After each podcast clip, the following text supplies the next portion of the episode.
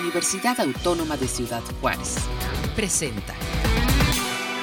Amigos, ¿cómo están? Bienvenidos. Qué bueno que se encuentran con nosotros aquí a través de UACJ Radio, porque es importante eh, pues eh, seguir hablando en los espacios educativos de lo que ya eh, es hoy pues algo inminente, el regreso a actividades en muchos espacios este, de nivel básico, nivel medio superior y bueno, pues vamos a hablar eh, con dos especialistas en torno a pues cómo vamos con este tema de la pandemia y siempre invitamos y le agradecemos siempre la presencia al doctor Javier Casanova, infectólogo y docente aquí en el Instituto de Ciencias Biomédicas. Doctor, me da muchísimo gusto saludarle. Gracias por estar con nosotros. ¿Cómo está?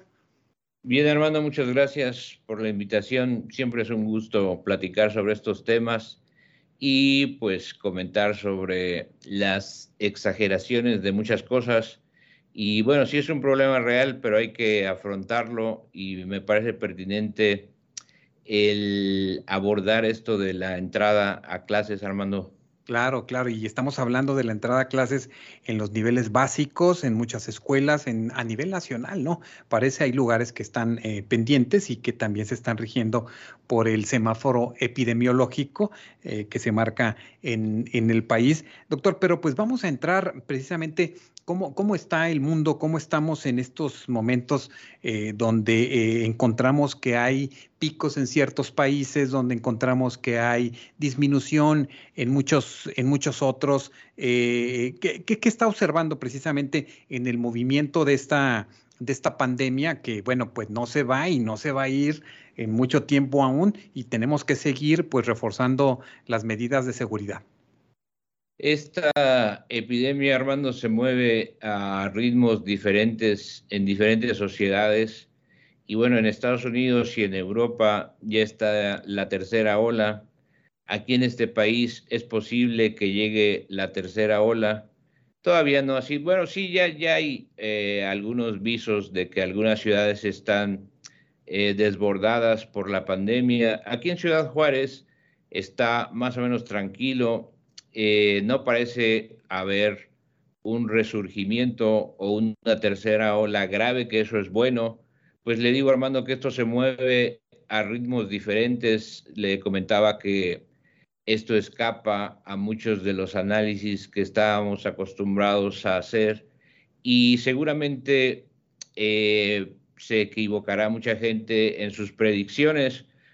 ya hemos comentado que nos equivocamos en muchas cosas y seguramente nos seguiremos equivocando porque esto es un fenómeno que es impredecible, se comporta como un tsunami, como un terremoto, como una explosión piroclástica de una erupción de un volcán, o sea, es, es, impredecible y no parece, aquí en la ciudad cuando menos, no parece haber una tercera ola porque era para que tuviéramos muchos pacientes. En el Hospital General tenemos pocos, sí hay pacientes, pero no tantos, y en la consulta privada tampoco hay tanta demanda de esto, que eso es bueno y puede que tenga que ver un poco con el porcentaje de vacunación. La vacunación es innegable que ha disminuido la gravedad y la necesidad de ir al hospital, pero por lo menos en la ciudad que siempre, Armando, hemos ponderado aquí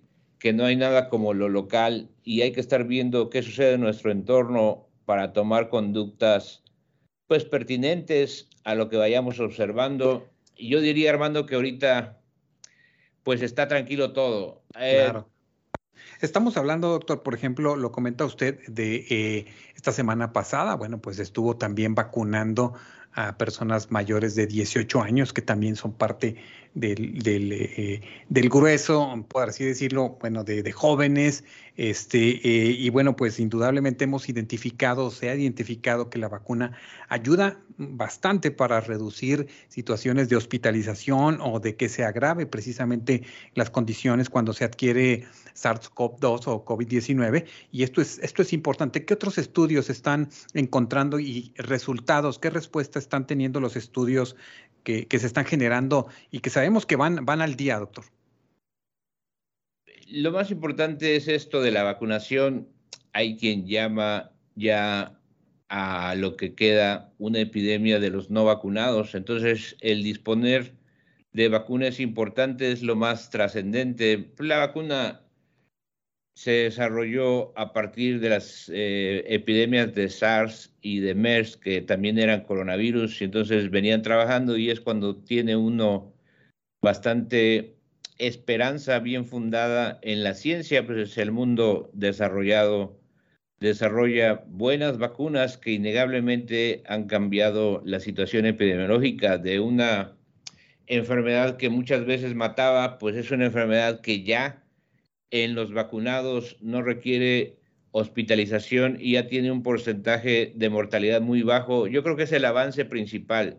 Ya otras terapias son mm, muy difíciles que tengan lugar porque el paciente debería pues tomarse cuando inicia, eh, me estoy refiriendo a anticuerpos monoclonales o algún antiviral, diferente de remdesivir, que en realidad no tiene mucho sentido, y entonces ahí habría que tomar al paciente cuando está recién infectado. Pero yo creo que tiene razón Armando de que la vacuna ha sido muy importante. Eh, lo de las variantes, yo diría que no hay que preocuparse.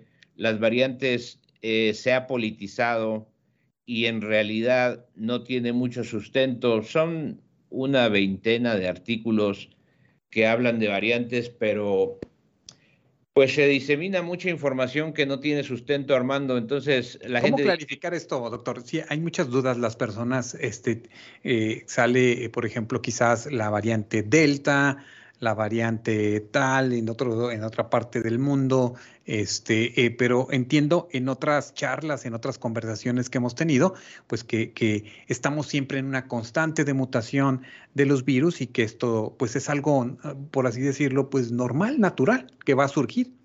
Exactamente.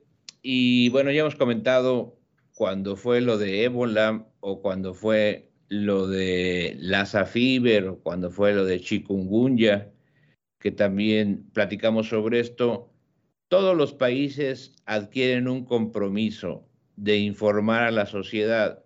Y entonces lo que ha sucedido con las variables es que se informa, pero la gente hace mal uso de esta información y hace alarma sin necesidad. Y lo mencionamos muchas veces, México, al igual que todos los países, adquiere compromisos de informar con veracidad y con tiempo. Así hablamos de chikungunya.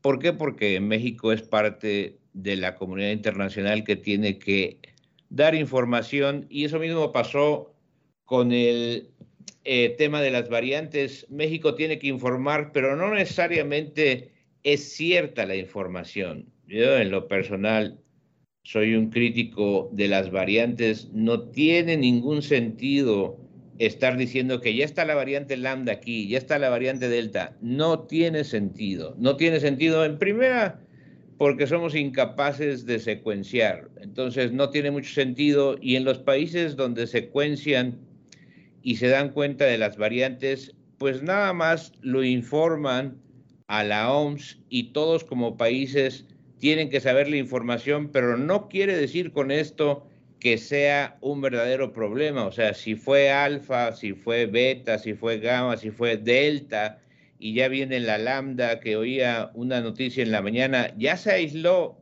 ya se identificó lambda, and so what? O sea, dice uno, ¿y qué? O sea, no, no tiene sentido, Armando. Y bueno, la gente debería matizar la información. Y hay gente que habla sin Tony son sobre las variantes, muchos opinólogos. Y bueno, gran parte de los problemas actuales es que muchas mentiras se convierten en verdad. Entonces, esta es parte de una mentira grande, pero la gente como no tiene capacidad de analizar, pues habla y en ese bla, bla, bla, pues meten mucho miedo a la población. Yo les diría que no hay que preocuparse por las variantes, la epidemia sigue con el mismo coronavirus, con el mismo SARS.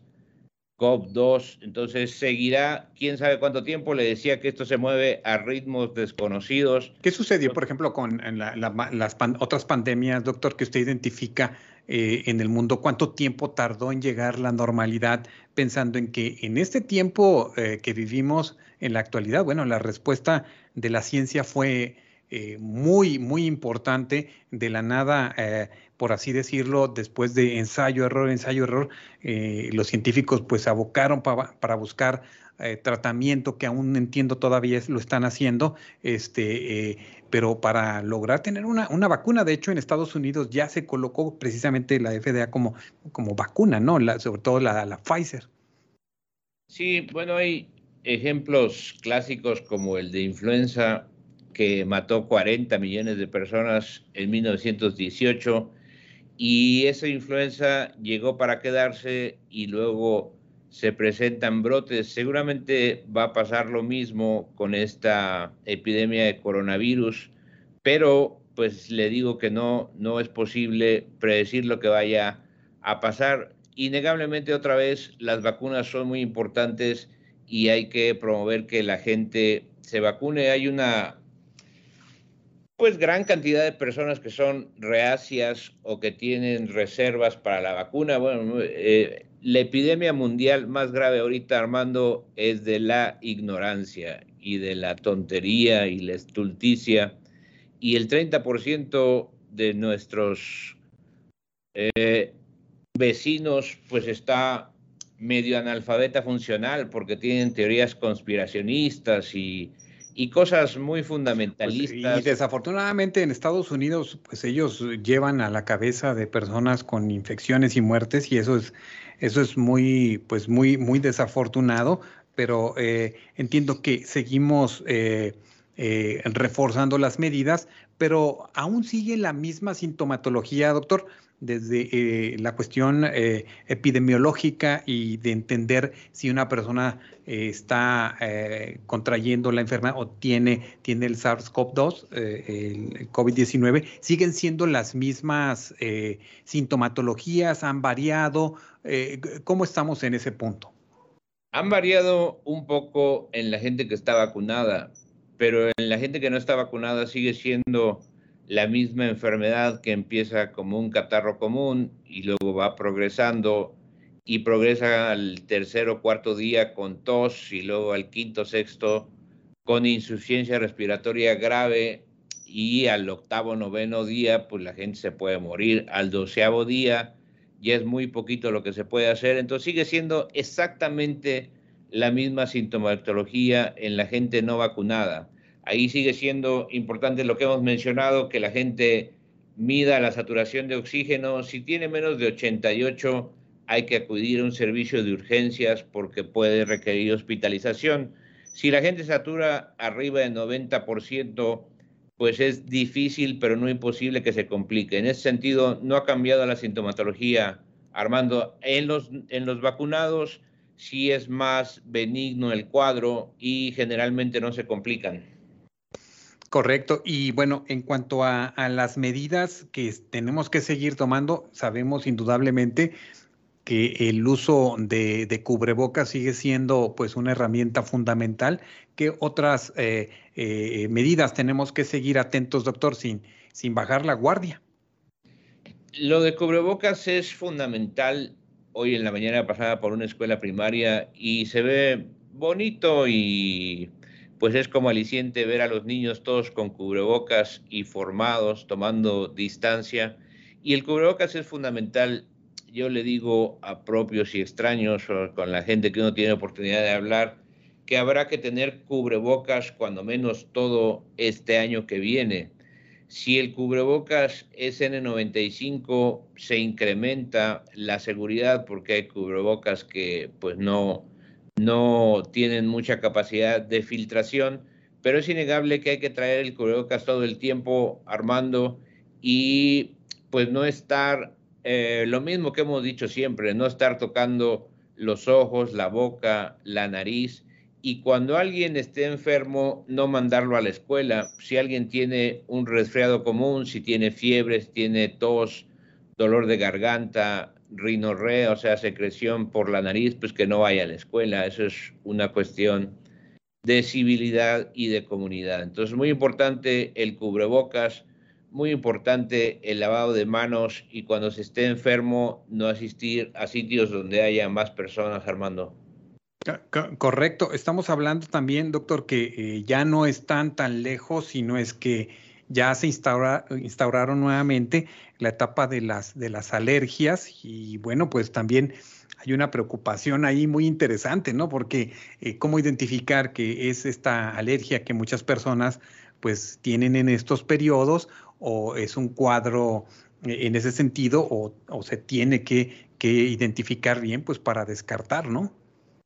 Sí, las alergias sería eh, muy difícil que dieran desaturaciones y que dieran gran ataque al estado general que se llama, o sea, quiere decir que tienen dolor de cabeza, dolor muscular, dolor de articulaciones.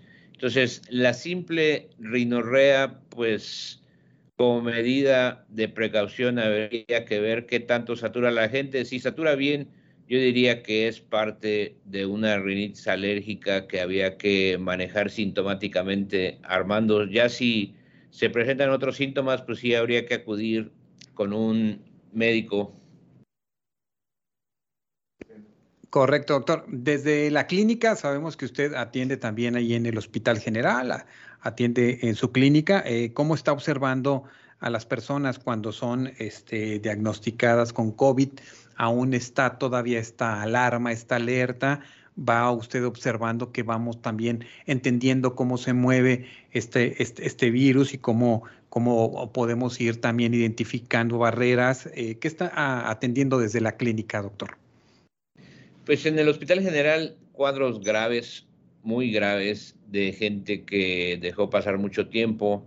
Y bueno, yo adquirí un compromiso de no ver COVID en consultorio porque no se puede hacer mucho. Ninguna medicina sirve. Yo creo que quien se va a complicar, se va a complicar con y a pesar del médico. Y mucha gente puede que sea dañada por muchas eh, drogas, muchos medicamentos que utilizan muchos colegas que hacen telemedicina. Yo no estoy de acuerdo en la telemedicina, es medio irracional, medio poco resolutiva, medio eh, money maker, solo hacer dinero y dejan que gente que pudiera salvarse en hospital a tiempo progrese mucho. Son N pacientes, yo diría más de 100, que he visto con miles de recetas, miles de tonterías, desde hidroxicloroquina, desde alindex, ametasona, ceftriaxona, tontería tras tontería, ivermectina, que no tiene sentido. Entonces, miles de tonterías que hacen que algunos pacientes pierdan la oportunidad de sobrevivir si se llevara a tiempo una atención más o menos racional. Pero, por aquí en la, clínica, en, el consultorio no veo coronavirus, Armando. Correcto. Eh, eh, doctor, ¿cuánto tiempo piensa usted que estaremos cercanos a tener un tratamiento médico? Eh, bueno, sabemos que está todo este, este esquema y este trabajo por la vacunación, donde actualmente eh, pues se estima que en el mundo se han vacunado más de eh, 5.200 millones o, se han aplicado más de 5.200 millones de dosis, pero ¿cuándo eh, identifica usted que eh, va a generarse la posibilidad de tener un, un tratamiento para, para este padecimiento? Es muy difícil decirlo, Armando. Yo creo que no va a haber de aquí a mucho tiempo de todas las infecciones virales que hay, no sé, 100, 200, solamente una, el herpes, tiene un tratamiento específico. Todas las demás son, eh, pues, incurables. Bueno, son de resolución natural o se complican. Y como decía hace un momento, si alguien descubriera algo contra el coronavirus, tendría que ser dado en el primer o segundo día de la infección porque al tercer o cuarto día ya el mecanismo de daño está echado a andar y es imposible de resolver. Entonces, que haya una droga es posible, que funcione casi imposible, porque tendría que darse hasta como preventiva. Hay una consigna que dice que los antibióticos no son profilácticos, eso lo tiene uno como como una norma, pero pues habría que ser plástico y si algo sirviera, tendría que ser preventivo, Armando, pero en el futuro no veo una droga que pueda parar esta infección, Armando. Pues eso es, eso es muy, muy importante lo que, lo que nos dice. Entonces, pues seguir afianzando precisamente todas estas, estas medidas de, de seguridad y seguro, pues bueno, vamos a ir siguiendo el avance el avance de todas estas eh, cuestiones desde, desde la ciencia y mm, pues sobre todo, bueno, ya tenemos aplicarse la vacuna, eso es fundamental y bueno, también estamos esperando, doctor, que llegue el momento de, aplicación de vacuna. Muchas personas quieren vacunar a sus hijos, ¿no? Y entonces entiendo que todavía estamos como en ese pendiente este, que se genere. Sí, pues, le digo que se ha politizado la variante Delta, fue como una forma de echarle la culpa a un virus de los hindús a su carencia de infraestructura, pues en la India hay una cantidad impresionante de pobres y luego los británicos pues salieron de la Comunidad Económica Europea, también le echaron la culpa al virus Delta, lo cual es politización, pero ahorita pues habría que empezar a vacunar a los niños arriba de 12 años. Es un riesgo el que se corre en los niños, pero hay sociedades como la británica que ya abrieron todas las escuelas sin ninguna restricción, sin cubrebocas, aún sin vacunar a mayores de 12 años, que ahorita ya se puede vacunar a mayores de 12 años, pero los niños todavía no se recomienda vacunar. Es un fenómeno que habrá que estudiar. Es posible que haya infecciones y como le decía hace un momento, pues la gente tiene que tener plasticidad para identificar problemas y corregir sobre la marcha. Le digo que pues es aliciente ver que ya hay escuelas, hay un poco más de tráfico, pero pues no pueden estar los niños todo el tiempo sin escuela. Si hay casos, pues habría que eh, identificarlos y corregir el posible problema si hubiera. Pues nadie sabe, hermano, le digo que en Inglaterra ya van sin restricción. Correcto, correcto, ¿no? Pues, eh, mm, doctor Javier Casanova, le agradecemos mucho este, este contacto y pues muchas gracias porque siempre estamos aquí atentos para, pues para irle dando seguimiento. Al principio hablábamos del brote, hablábamos que estaba muy lejos, de cuando va llegando, cuando está, y ahora ya hablamos pues de las vacunas, de las vacunas posibles, de los tratamientos también posibles y pues vamos entendiendo que eh, esto está aquí para quedarse y que tenemos que seguir con esas medidas que nos comentó. ¿Algo más que quiera dejar en el ánimo de quienes nos escuchan, doctor? Eh, no, Armando, yo creo que con eso es suficiente. Muchas gracias por la invitación y siempre estaré presente si se requiere para aclarar puntos. Bueno, esto de la variante le digo que es una tontería, pero la gente se traga todo lo que le dicen. Le digo que es una, una epidemia de ignorancia y la gente se cree todo a pie juntillas y bueno, hay que eh, cribar, hay que filtrar la información. Armando, muchas gracias, estoy al pendiente con lo que se ofrezca. Muchas gracias, doctor Casanova, eh, infectólogo y profesor aquí en el Instituto de Ciencias Biomédicas. Muchas gracias. Seguimos en comunicación con usted en otro, en otro momento.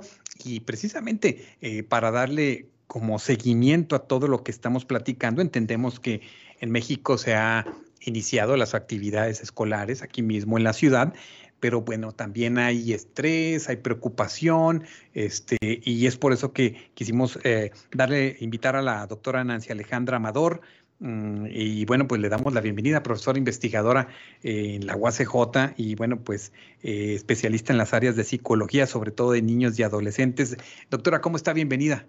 Hola, muy buenas tardes. Muchas gracias por la invitación, Muchas gracias. Ya escuchábamos, eh, a, lo mejor te tocó escuchar un poquito lo que hablaba el doctor Casanova y bueno, pues entendemos las medidas que hay que seguir en torno a, este tema, las medidas de, seguridad sanitaria, pero está esta parte de salud mental, de, de, salud este, anímica que tenemos que ir también entendiéndole y dándole cauce ¿Qué has identificado precisamente en este regreso a clases? Eh, ¿Qué pistas le damos a los padres de familias, a los tutores que, que seguro están también con preocupación, pero también están eh, también entendiéndose en estos, en estos pasos de esta nueva normalidad? Claro, yo creo que es muy importante sobre todo, y ahorita lo mencionaba el doctor, esta parte de la infodemia, ¿no? Toda esta información que estuvimos recibiendo a lo largo de, de, más de un año y medio eh, de estar en esta situación de, confinamiento, entonces sí, eh, información de un lado, de otro lado, este, eh, y lo importante era sobre todo eh, tomar la información de, de fuentes fidedignas, ¿no? De, fuentes oficiales que nos, nos, dieran a conocer el estado real de lo que era la, la pandemia. Y yo creo que eso, eso permeó mucho en la, en, en la psique de, la, de las personas. Entonces, eh, la semana pasada y estas últimas semanas ha sido una locura en las redes sociales donde, este, bueno, si regresamos, no regresamos, es, estas situación de miedo, pero sabes que también sobre todo de culpa.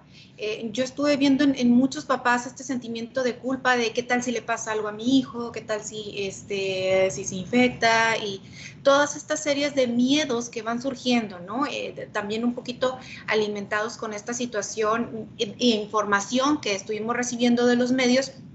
Entonces es muy importante también... Eh, respetar la decisión muy personal de, de, cada una de las familias, ¿no? Eh, que si consideran que a lo mejor su niño pudiera ser vulnerable por alguna, alguna situación en específico, bueno, eh, que se brinde la oportunidad de, de, poder seguir en esta, en esta modalidad en, en, en, línea. Sabemos que es importante la parte de la socialización, es, es, eso no, no queda duda. Eh, que sería como la, parte que más afecta al, desarrollo del niño en este momento o en este año y medio. Sin embargo, los niños han seguido aprendiendo de otras maneras. Es decir, hemos aprendido a convivir, eh, eh, a, realizar actividades en familia, a tener un, tiempo de mejor calidad. Sabemos que no en todos los hogares ha sido de esta manera y que se han creado situaciones e incluso un incremento de violencia eh, familiar entonces, e, es importante, sí, este regreso a clase, pero dentro también de las posibilidades de cada familia. Eh, porque sí veía como mucho esta, esta sensación de culpa o es que si no los mandan son padres irresponsables o, si los mandan son padres irresponsables. Entonces estamos como el cuento del, del el burro, el niño del Señor, ¿no? Este, entonces, es importante que cada familia, dentro de sus posibilidades y, dentro de la, capacidad también que tengan, se sigan las medidas eh, de salud necesarias, ya lo mencionaba el doctor, la sana distancia, el cubreboca, en la medida de lo posible, eh, que cada, eh, cada adulto ¿no? de, de, los hogares reciba la, la, vacunación, ya lo mencionabas tú, la semana pasada fue eh, una jornada, por ejemplo, aquí en la UACJ, eh, para todos los adultos de, de, 18 años. Entonces es importante como, sí la parte de salud, pero cuidar la parte emocional. ¿No? ¿Cómo monitorear esto, eh, doctora? Eh, ¿Cómo monitoreamos eh, esta, esta, situación emocional que puedan estar viviendo las niñas, los niños? Quizás es distinto, ¿no? Desde, la, desde el preescolar, pero es más difícil quizás que ellos desarrollen cómo se están sintiendo o que muestren su condición en ese sentido en relación a unos que quizás ya van a la secundaria o que van a la preparatoria. Pero aquí, ¿qué, pistas damos a, a, los padres de familia para que estén atentos? Y bueno, pues eh, también ellos coadyuven para que ellos eh, tengan seguridad y también, bueno, pues sigan todo, todo los, lo, lo que se tiene que seguir para estar seguros en las aulas. Sí, claro, yo creo que es importante ir eh, y observar las actitudes de, de, los niños, sobre todo en aquellos que están en preescolar, que ya vivieron un lapso bastante grande de confinamiento. Es decir, puede ser que estuvieron en la socialización con sus padres o puede ser con, en algunos de los casos donde ya tienen hermanitos, que pudieran convivir entre ellos.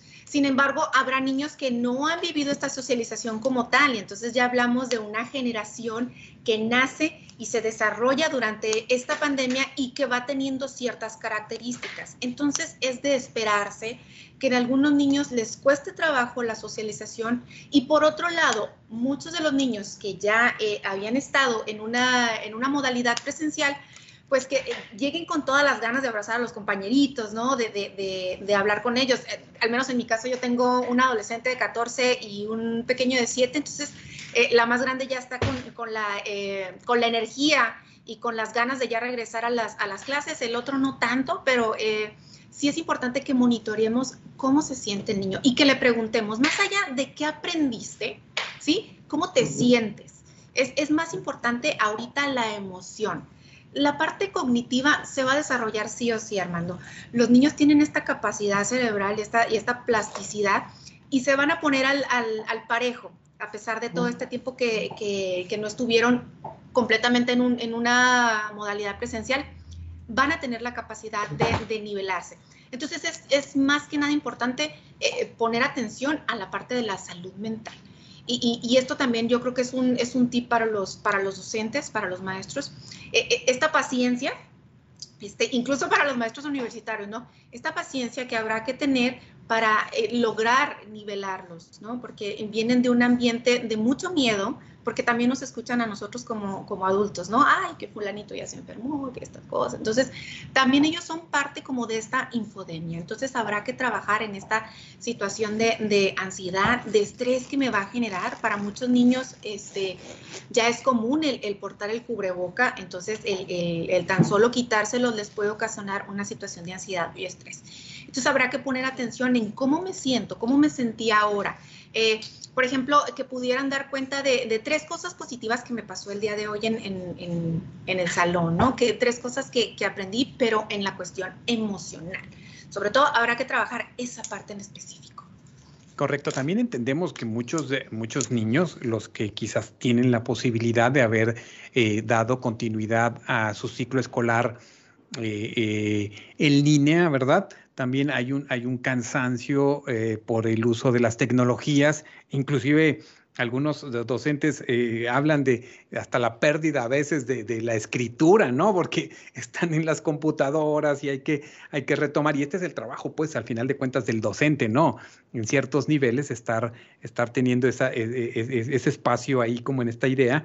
Pero mm, entiendo que también va a ser un desapego a esta parte en la que eh, los hemos colocado, se ha colocado pues por necesidad esta parte tecnológica y que también pues le vamos a dar esta, esta otra opción en ese sentido. Eh, eh, ¿cómo, cómo, lo percibes en ese plano?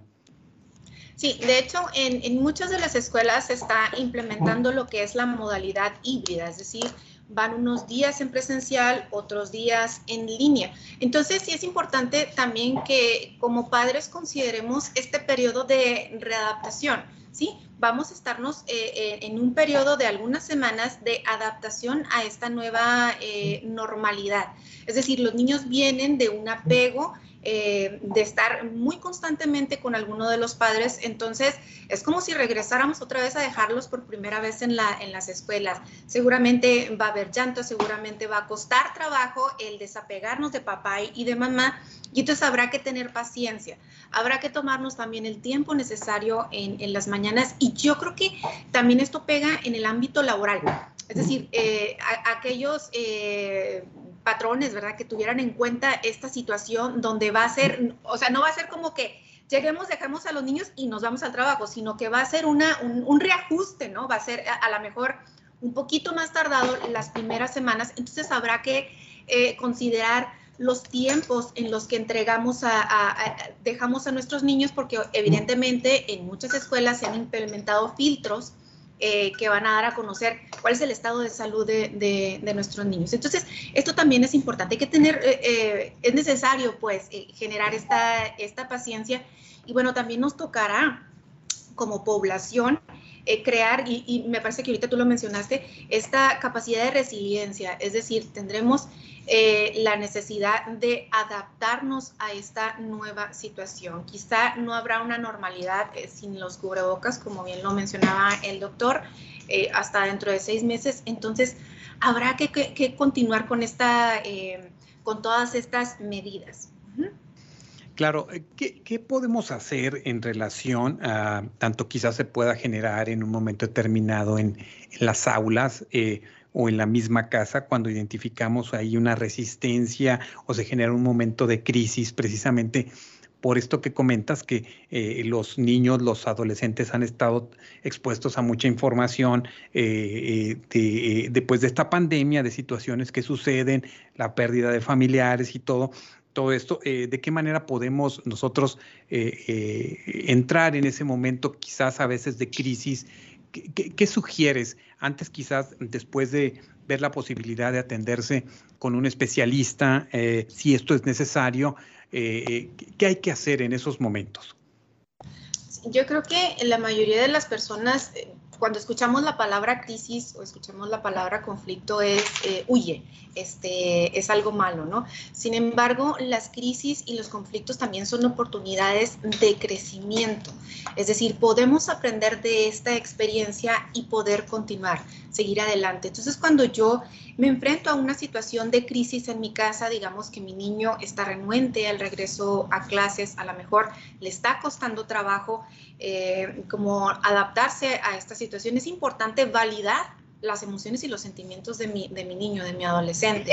Eh, es, necesario decirles que está bien sentirse así. Entiendo que estuvimos mucho tiempo eh, encerrados, estuvimos mucho tiempo en la casa y que es difícil como soltar este ambiente cálido, ¿no? Eh, apapachador de la casa y regresar a las aulas donde ya es un poquito más de reglas, donde es necesario guardar la sana distancia, una serie de, situaciones. Entonces, lo importante aquí sería validar la emoción y el sentimiento del niño o niña y adolescente, ¿sí? Para precisamente eh, poder tratarlo desde la casa. Yo creo que la paciencia y la tolerancia y esta, esta situación de crisis la empezaremos a manejar nosotros desde nuestra casa y vamos a empezar como familia a desarrollar habilidades emocionales en conjunto.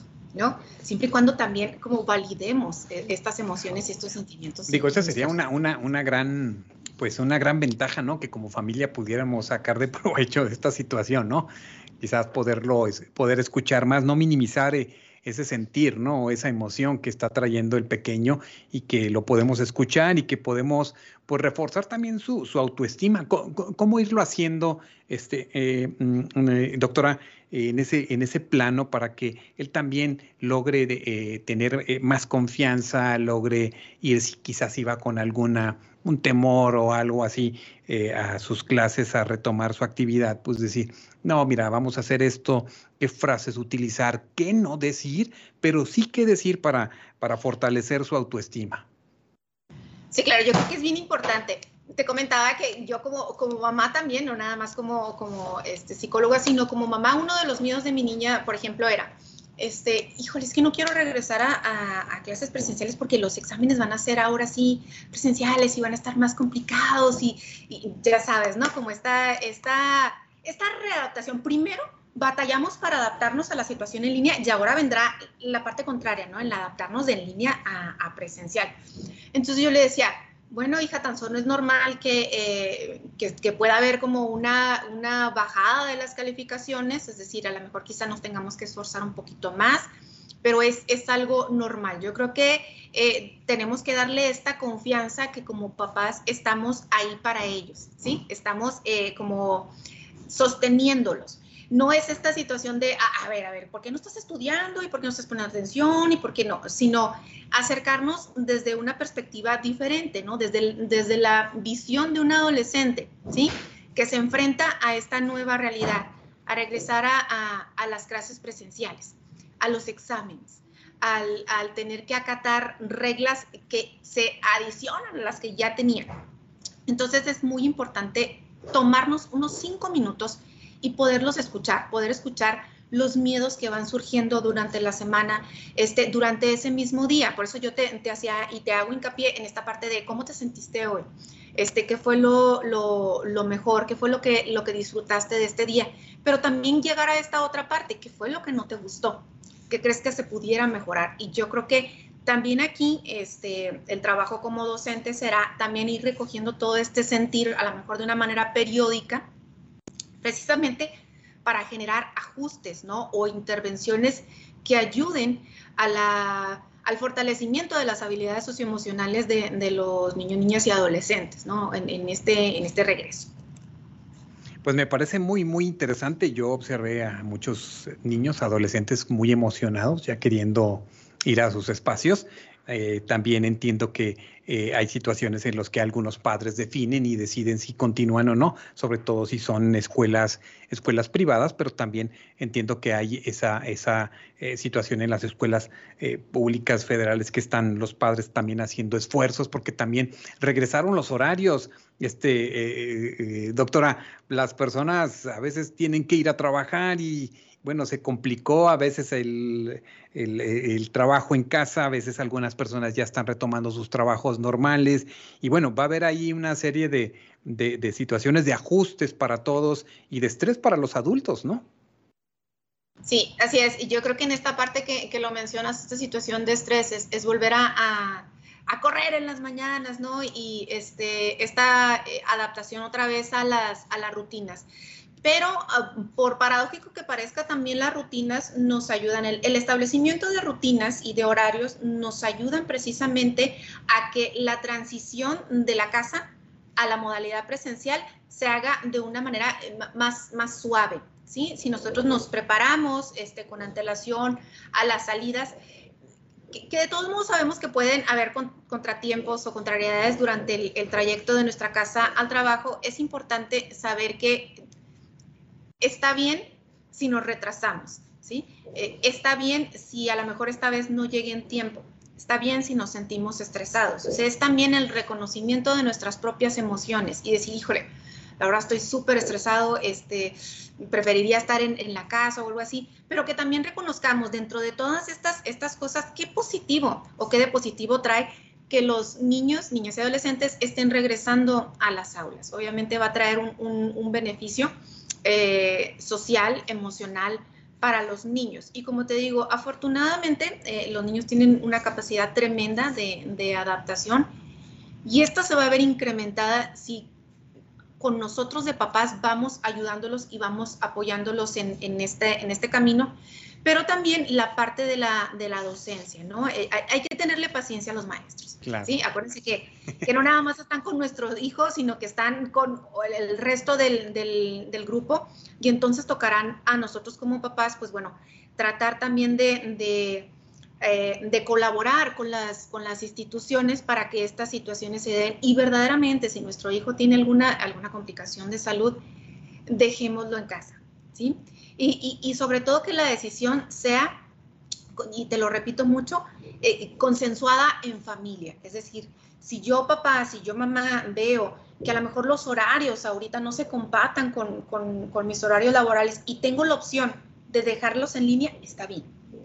Si yo, este, si yo como papá veo que tengo la posibilidad de dejarlos en la escuela uno o dos días y, a lo mejor esto me implica un poquito de, de una estira y afloja o un estrés, poco a poco se irá eh, generando la, adaptación. Entonces está bien también.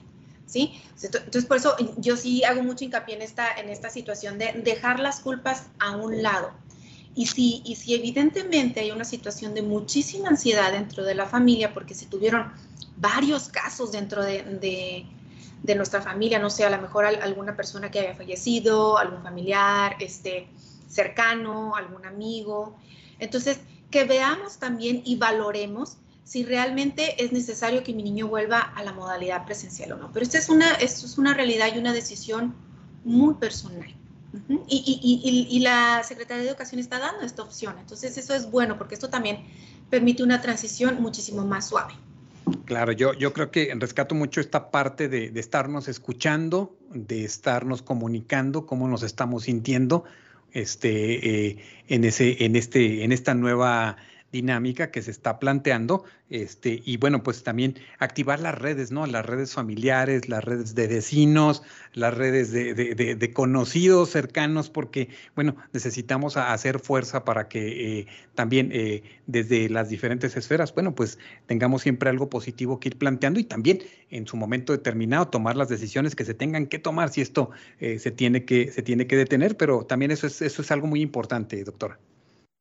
Sí, yo creo que eh, has, mencionado algo muy importante y las redes de apoyo social es, es básico, ¿no? Eh, hacer una, una, red de apoyo entre las mismas padres de, del colegio que pudieran apoyar en caso de que alguno de los papás no pudiera pasar por el hijo, este, o, o que no le permitieran salir del trabajo, eh, hacer incluso hasta, no sé, eh, eh, un carpool, ¿no? Una, donde, donde a lo mejor alguna mamá se turne o algún papá se turne para pasar por, por los niños. Obviamente, como te digo, respetando esta situación de, la, de, de, salud, del cuidado de la salud, pero yo creo que nos tocará también como, como comunidad trabajar precisamente en este, en este regreso consciente y este como desde esta perspectiva de la empatía, ¿no? Eh, que me tocará trabajar en comunidad. Entonces, si habrá, si hay que usar el cubreboca en todo momento, hay que usar el cubreboca en todo momento.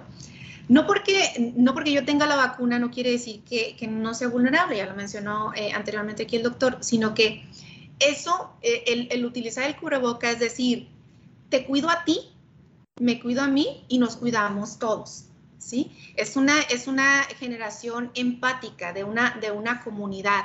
Entonces, no es desde, desde la parte del, del, egocentrismo, sino decir, a ver, yo cuido porque no sé si a lo mejor yo lo tengo pero también cuido al otro porque no sé si él lo tenga. Entonces es como una, una doble protección. Y los niños yo creo que ya muchos a estas alturas incluso se sienten hasta extraños en la, en la casa. Yo al menos los míos eh, van a subirse a la camioneta y el cubreboca y se regresan, ¿no? Es como, como antes nos pasaba con los celulares, cuando no utilizábamos celulares y nos íbamos como si nada, y ahora se nos olvida el celular y es como se nos olvida un pedazo de, de, de mano, ¿no? Entonces, lo mismo pasa con el cubreboca. Se ha convertido en, vaya, en un accesorio necesario, ¿no? Pero precisamente para, para que esta curva de, contagio y esta situación del COVID vaya en, disminución de a poco a poco claro, disminuya, desaparezca y bueno, pues un día podamos platicar y hablar que de estas etapas que vivimos, eh, que nos tocó vivir. Entonces esperamos que después sean anécdotas, sean este, eh, pues eh, también experiencias que nos ayuden a prevenir lo que sigue, ¿no? Siempre que hablamos con el doctor Casanova dice, dice hay que estar preparados porque la epidemia más fuerte es la que sigue, es la que sigue. ¿verdad? Ahorita ya entendemos un poco esta, esta dinámica que nos ha traído la pandemia del COVID-19 y pues vamos atendiendo todas las medidas en todos los ámbitos y, entiendo, se van reactivando muchos de estos como son los espacios educativos. Así es que, eh, mientras tanto, aquí en la Universidad Autónoma de Ciudad Juárez seguimos en los ambientes virtuales y bueno, pues ya estaremos este, dando información en su momento y de acuerdo a lo que las autoridades pues nos vayan informando y vayan disponiendo. Pues, eh, doctora Nancy eh, Amador, muchas gracias por, por este compartir, eh, aceptar comunicarte aquí con nosotros y este, y no sé, algo más que quieras dejar en el ánimo de quienes nos escuchan. Pues yo creo que nada más hacer hincapié en, en ello. dejemos de fuera, dejemos fuera las culpas. Este, si yo siento que a lo mejor esta situación está rebasando mis habilidades o capacidades emocionales, acudan, busquen ayuda. ¿sí? Yo creo que eh, tenemos que terminar con esta eh, estigmatización acerca de la salud mental. Yo creo que esto, eh, como bien lo mencionas, esta, esta como nueva normalidad y esta otra pandemia a la que nos vamos a, enfrentar es precisamente toda esta. Los miedos, el estrés, la ansiedad que nos va a generar el reincorporarnos otra vez a, a esta nueva realidad. Entonces, si ustedes sienten de alguna manera que, que bueno, tanto ustedes o sus hijos eh, se están viendo rebasados por esta situación, no duden en acudir a, en pedir ayuda, no nos esperemos hasta, hasta que ya vemos la situación muy avanzada. Entonces hay que poner muchísima atención en estas primeras semanas en el comportamiento de, de, nuestros hijos. Si yo veo un cambio en su, en su conducta, si yo veo un cambio de ánimo, que a lo mejor este eh, no sea el que el niño, la niña o la adolescente maneje generalmente, hay que poner atención. Correcto, y también estamos atentos, doctora. Eh, después eh, abrimos otro espacio para que nos hables cómo va precisamente el proyecto de, habilidades socioemocionales. ¿Cuál era el término del proyecto que ustedes desarrollaron y que están próximos a dar la siguiente etapa? Sí, es el programa universitario de salud mental. Es, un programa que, que, surge precisamente a raíz de la necesidad que fuimos detectando primero con los universitarios, pero que después nos dimos cuenta de esta necesidad tan grande de, poder eh, compartir eh, técnicas, eh, poder compartir tips, poder compartir pláticas que precisamente iban enfocadas a terminar con esta, con esta infodemia y, dar herramientas necesarias para generar estas, estas habilidades. Y lo llamamos habilidades porque las podemos ir aprendiendo. ¿Sí? Entonces, esto, estos son capacidades que vamos generando. Eh, y, bueno, eh, tenemos, eh, estuvimos dando una serie de, conferencias, talleres, pláticas acerca de, ellas y bueno, esperamos próximamente poder regresar y poder seguirles brindando esta ayuda en todo el, toda el ala de psicología de la, de la UACJ, lo que es la, eh, la maestría en psicoterapia humanista y educación para la paz, la maestría en psicología, el doctorado en psicología y por supuesto el programa de la licenciatura en psicología de, del Departamento de, de, Ciencias Sociales. Aquí estamos atentos, eh, doctora, y pues muchas gracias por, por esta comunicación y seguimos en contacto. Sale, muchísimas gracias por la invitación. Muchas gracias, la, doctora Nancy Alejandra Amador Esparza, profesora investigadora aquí en la UACJ. Y con esto nosotros pues concluimos esta, este compartir del día de hoy con eh, eh, estos, estos temas que son importantes, estarlos ventilando, ventilando y estar eh, tomando nota para ir viendo cómo va evolucionando todo este tema del COVID, sobre todo específicamente aquí en nuestra ciudad, en nuestra región. Muchas gracias en nombre de todo el equipo y hasta nuestro próximo encuentro. Este fue un programa de la Dirección General de Comunicación Universitaria de la Universidad Autónoma de Ciudad Juárez.